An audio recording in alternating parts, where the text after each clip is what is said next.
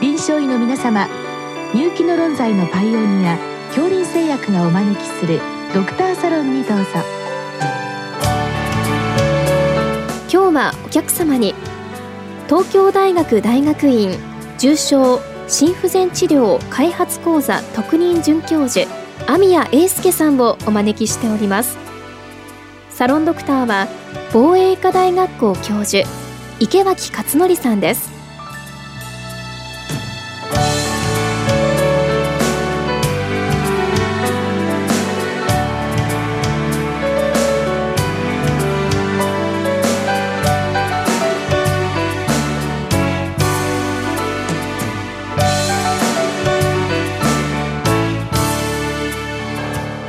宮先生こんばんは。こんばんは。今日は心不全の質問です。あのまあ最近注目されていると言っていいんでしょうか。あのヘフペフと一般的に言われていますけれども、えー、左室の屈出力、まあ、写真機能が、まあ、表示されているにもかかわらず、まあ、心不全、えー、これについて教えてくださいという質問です。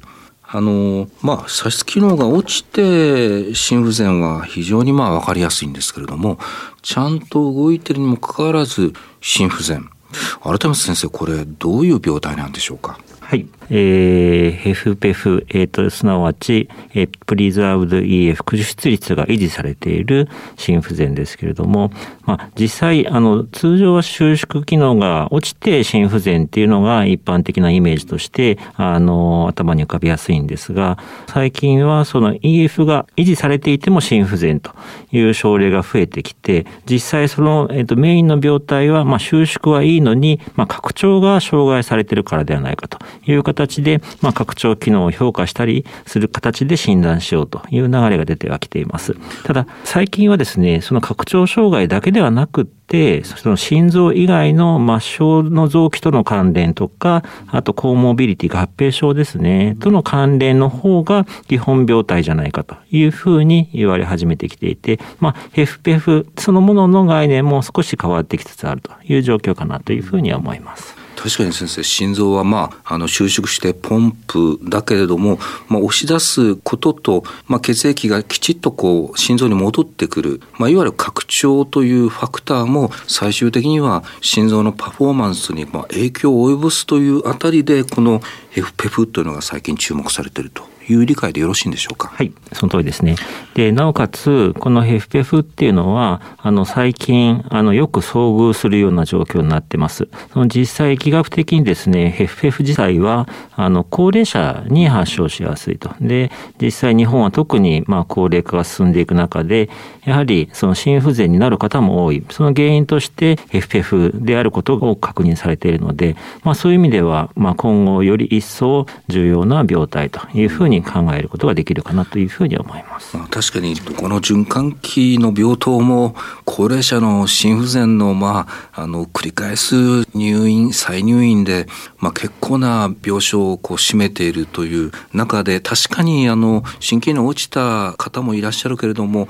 やっぱりヘフペフも結構いらっしゃいますよね。おっしゃる通りですね。なので、FPF を今後どのように整理して適切な治療をしていくかというのが大事になってきているという状況にはあります。まあ、心不全という、まあ、自多覚症状を、まあ、呈されて、まあ、当然、あの、心エコーでそのあたりを評価するわけで、そのあたりで、まあ、この、いわゆるその心機能の落ちているヘフレプと、ヘフペフを、まあ、あの、分けていくんだろうと思うんですけども、大体先生、そのあたり、どのあたりが違うんでしょうか？えっ、ー、とですね、まず、その心不全と思われる症例があると、まあ、心臓超音波で心臓機能を評価します。で、そこで EF が低下している場合は、まあ、おそらくそれに伴う心不全の可能性が高いのではないかというふうに判断されるんですが、ただ EF が維持されている場合では、あの心不全の原因がどこにあるかというのを次に、あの、いろんな形で検討します。で、もちろん弁膜症があれば、EF が良くても心不全になりますので、弁膜症性の心心不全を除外する。で、えー、ただ、あの、弁膜症もはっきりしたものはなくてという場合には、拡張障害が障害されているのではないかというので、あの、心臓の超音波検査で、まあ、拡張障害、拡張機能を評価する、あの、諸々の指標、えー、代表的なものは、E バイプライム、あるいは心房の、左心房の容積、あるいは RVSP あの推定のですねあの物質圧などを測定することで、まあ、拡張機能の障害をある程度評価することが可能なんですがただあまり拡張機能だけを見ようとすると、まあ、実際大事な病態を見落としてしまうものもあります。例えば代表的なものに、まあ、あの EF は維持されていても心不全になるような二次性の心筋症っていうのがいくつかあります。あの最近よく、え診断されるなっていうのはアミロイドーシスとかですね、もちろんファブリー病とかですね。そういったあの別の原因でそういったたあのヘフペフ用の病態を起こすものもありますので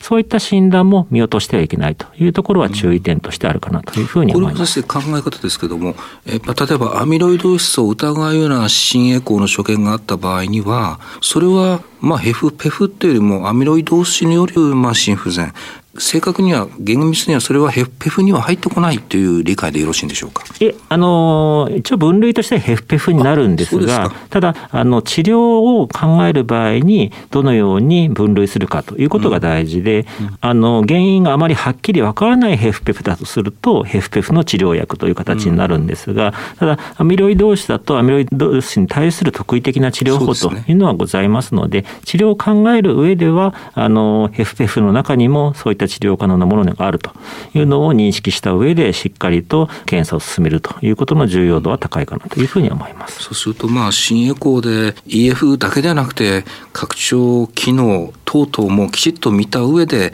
まあ評価するということが大事だということであと先生心不全の場合はもう今は BNP あるいは N2E プロ BNP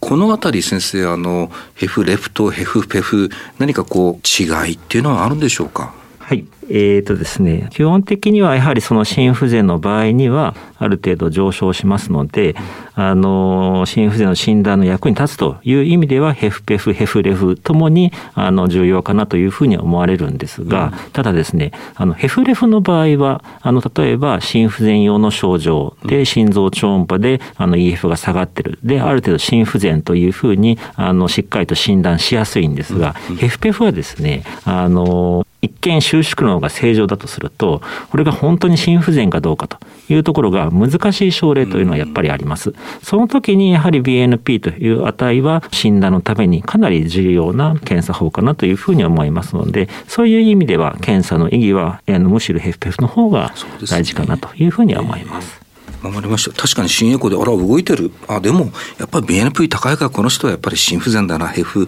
ペフかも。だろう。そういう流れになると。はい、で、ね、あの先ほどお伝えした拡張機能の新栄光の指標ありますけれども、うん、あのなかなか難しくてですね、すね。いくつかあの手法があるんですが、そのすべてが合致することはなくてですね、まあどれか一個があの合致するみたいな形で、やはりあのこの一個を見ればヘフペフを診断できるっていう指標があるわけではないんですね。うん、そういう意味では総合的な診断になるので、その中で BNP のあの診断におけるあの位置づけっていうのは非常に高いものがあるかなというふうに思います。先生、この、この病態で、まあ、拡張障害とおっしゃいましたけれども、これ、先生、虚血の関与っていうのはどうなんでしょうか？あの、実際にですね、あの、FPF ってさっきも話したように年齢、あるいは糖尿病とかですね、合併症に関連していることが多い。まあ、高血圧もそうですが、ただ、そういった合併症って虚血性心疾患のリスクにもなります。うん、なので、FPF と虚血性心疾患が併存していることは多いと思います。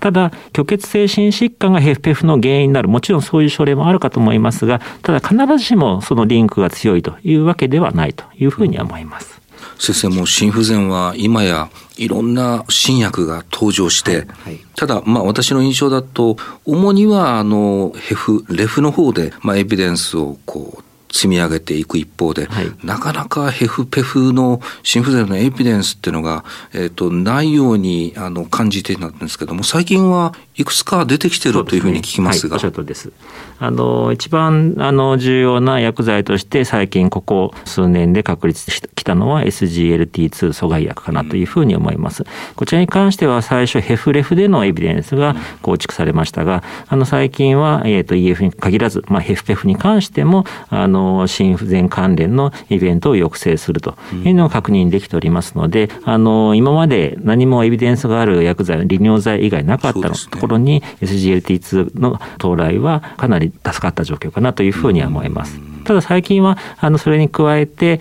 少し制限はあります。例えば女性に効きやすいとか EF が少し低下した症例の方がいいとかそういった条件はありますけどもアーニー薬剤に関しても少しエビデンスは出てきておりますのであの今までそれこそ FF って診断されてもですねあの有効な治療法がなかった状況が大きく変わりつつあるかなというふうには思われますがたださっきもお話したようにあの FF というのは合併症とのつながりが強い。例えば糖尿病とか肥満とかあとは、え高血圧とかあとは心房細動が非常に多いですけれどもあのそういった何に関連する FF かというのを、え捉えた上でそこに介入する例えば肥満の場合には減量を目指すとかですね。あのそういった個々の症例に適した治療法も大事ですし、まあ、その中でやはり運動療法心臓リハビリテーションというのもかなり重要度が高いかなというふうには思います。うん。そうですね。先生改めてなんですけどもどうして先生その SGLT2 が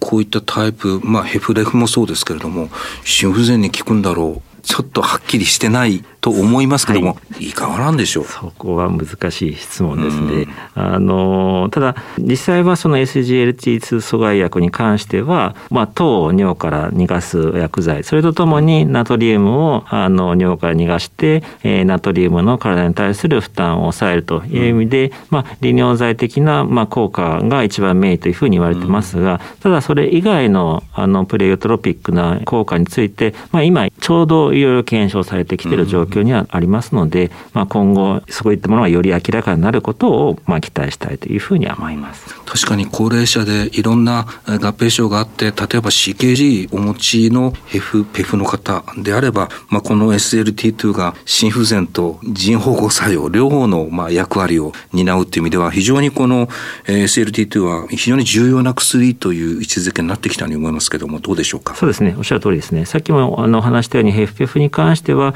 いろんな合併症が効いてくる。その中で、あの、先生にご指摘いただいたように糖尿病とか、うん、あの、慢性腎障害に関しても、FF とのつながり大きいです。一方で SGLT2 っていうのは、糖尿病に対してもちろんのこと、慢性腎障害に関してもエビデンスがあります。うん、えー、また、まあ、心筋に対する、もしかしたら良い効果もあるかもしれないって言われているところから、まあ、あの、一石、まあ、山頂的な効果がある部分もあって、よりエビデンスとして早く確認された部分はあるかなというふうには思いますので、あの今後こういったお薬含めて、まあ、治療に当たっていくことが重要かなというふうには思いますありがとうございましたありがとうございました